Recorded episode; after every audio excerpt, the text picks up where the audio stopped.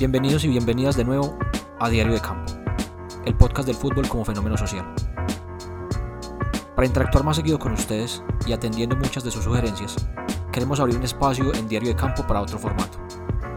Además de los capítulos, les traemos notas al pie, historias y reflexiones cortas sobre esta gran observación del fenómeno social popular más extendido en el mundo, el fútbol.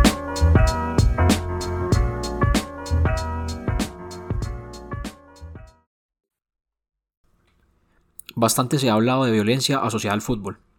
También, aún más por estos días, se habla bastante de violencia y abuso policial. Sin embargo, entre tantas desgracias que recaen sobre este pueblo, muchos episodios de graves crímenes quedan en el olvido. Hoy queremos recordar uno de tantos. Hagamos memoria.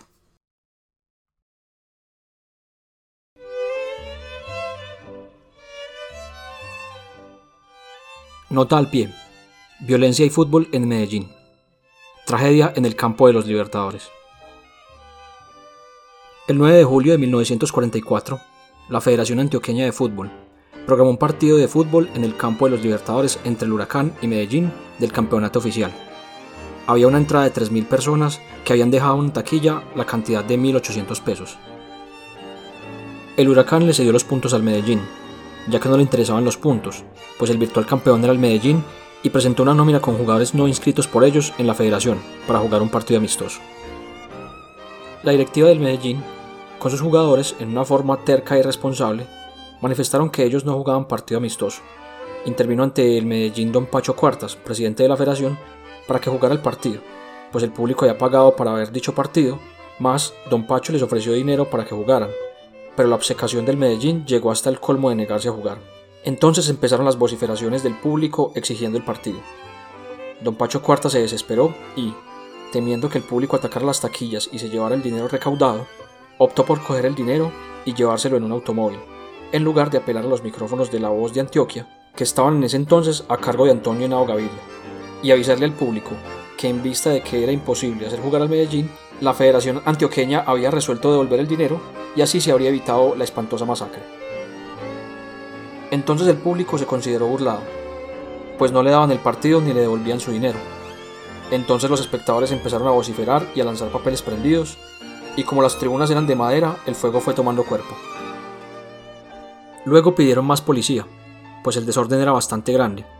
Llegó el contingente de agentes al mando del capitán Ortega, quien para mala fortuna venía en lambreta y en estado de embriaguez.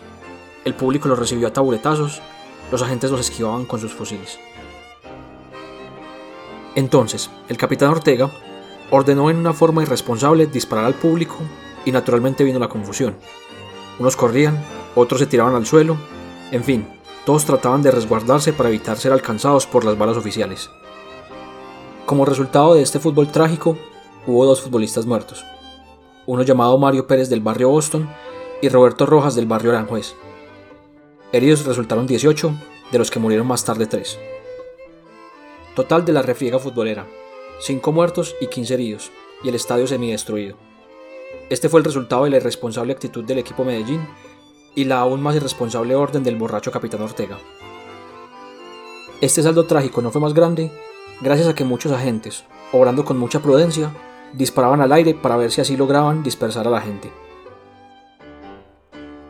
Como dato curioso, ese domingo trágico pusieron preso al presidente López en Pasto, el coronel Hill, el lunes amaneció en estado de alerta por la detención de su presidente.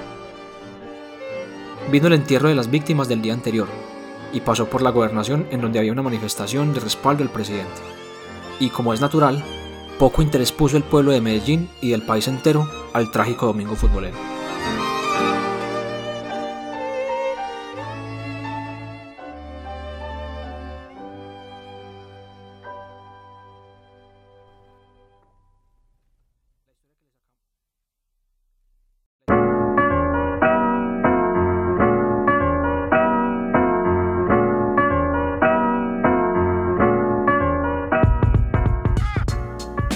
La historia que les acabamos de compartir es un segmento literal del texto Historia práctica del deporte y el arte taurino de Jesús María Burgos. Recuerden seguirnos en nuestras redes sociales. En Facebook aparecemos como Diario de Campo y en Instagram como arroba diario de campo. Si les gustó esta nota al pie, agradecemos que puedan compartirla. Nos encontramos en nuestro siguiente capítulo.